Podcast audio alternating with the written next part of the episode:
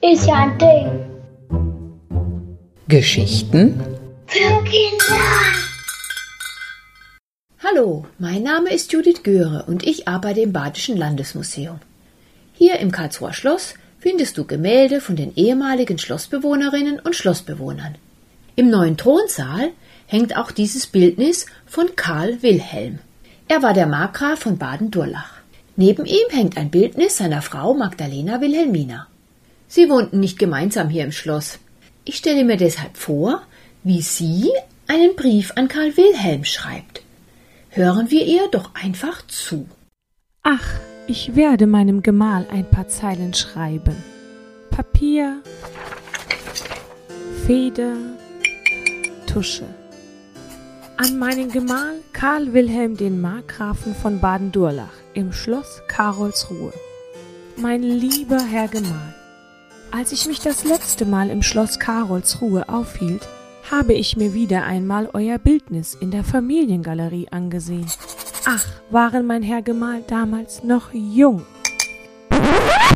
Stopp, wir unterbrechen hier mal kurz. Damit du genau weißt, wovon Magdalena Wilhelmina spricht, quatsche ich manchmal dazwischen. Sie weiß ja nicht, dass wir mithören. Also, der in ihren Augen noch junge Karl ist auf dem Bild gerade 32 Jahre alt. Als sie den Brief schreibt, ist er schon 20 Jahre älter. Ich muss sagen, man hat sie sehr gut geschminkt. Euer Gesicht mit den roten Wangen und den roten Lippen wirkt jugendlich. Eure Haare sind mit Pomade nach hinten gekämmt und hell gepudert, nicht wahr? Euer Anblick verfehlt seine Wirkung nicht. Neben dem herabschauenden Blick ist es eure gesamte Erscheinung, die sehr majestätisch wirkt. Die silbergrau glänzende Rüstung macht aus ihnen einen edlen und starken Ritter. Passend dazu der Visierhelm mit dem Federbusch. Beinahe hätte ich den kostbaren Degen an eurer linken Seite übersehen. Karl Wilhelm sieht in der Rüstung echt cool aus. Als tägliche Kleidung aber war sie völlig ungeeignet und auch ziemlich altmodisch. Die Zeit der Ritter war ja schon lange vorbei. In der Ritterrüstung sollte Karl Wilhelm als starker Fürst gezeigt werden. Schon bei eurem Regierungsantritt habe ich gesagt, dass der rote Fürstenmantel mit dem weißen Hermelinfell aus ihnen einen würdevollen Regenten macht.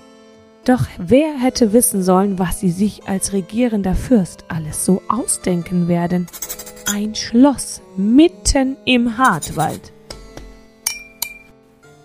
Hast du es bemerkt? Magdalena Wilhelmina fand die Idee mit dem Schloss im Wald gar nicht gut.